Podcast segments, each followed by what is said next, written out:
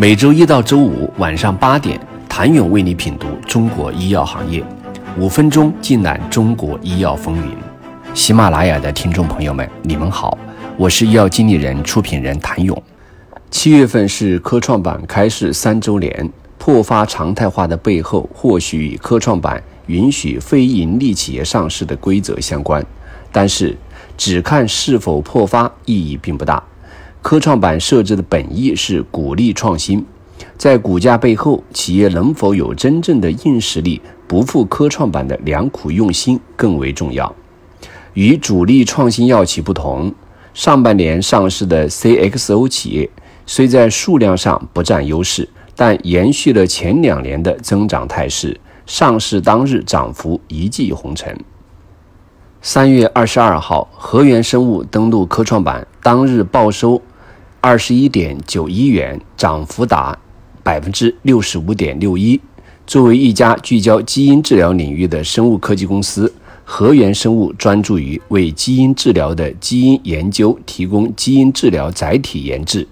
基因功能研究等 CRO 服务，以及为基因药物的研发提供新药申请中的 CMC 药学研究、临床样品、GMP 生产等 CDMO 服务。另一家 CDMO 企业成达药业也在上市当日高开高走，最高价甚至达一百八十八元，收盘一百二十八点五五元，上涨五十五点八六元，涨幅百分之七十六点八五。据悉，成达药业主要致力于为跨国药企及医药研发机构提供关键医药中间体 CDMO 服务，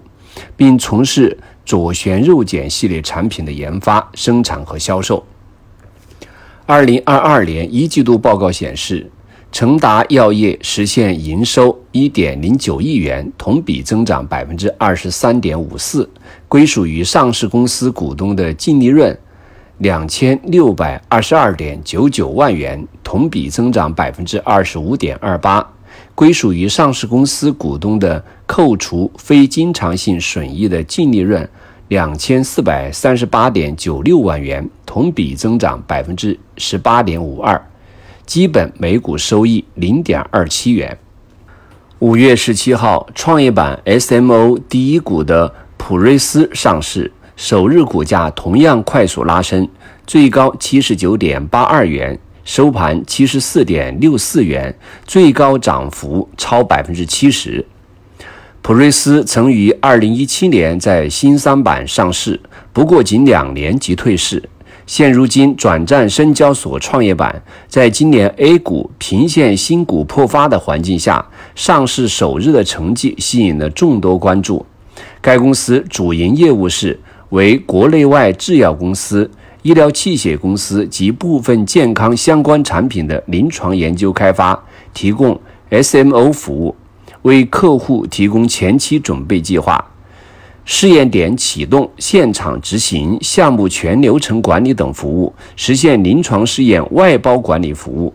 截至去年末，累计推动八十余个产品在国内外上市，并成为默沙东、诺和诺德、百时美施贵宝。李来、拜耳、艾伯维等跨国药企客户的合格供应商。为了赶财报有效期，每年六月都是 IPO 申报的高峰，今年仍不例外。据统计，六月份共有二十家医药公司申报科创板或港股 IPO，这也意味着仅六月份申报上市的医药公司数量就已经接近前五个月的总和。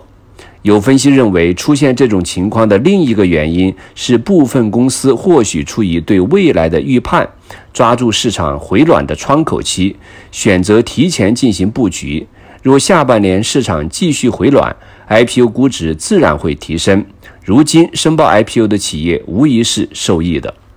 谢谢您的收听。想了解更多最新鲜的行业资讯、市场动态、政策分析，请扫描二维码。或添加医药经理人微信公众号“医药经理人”，医药行业的新闻与资源中心。我是谭勇，周一见。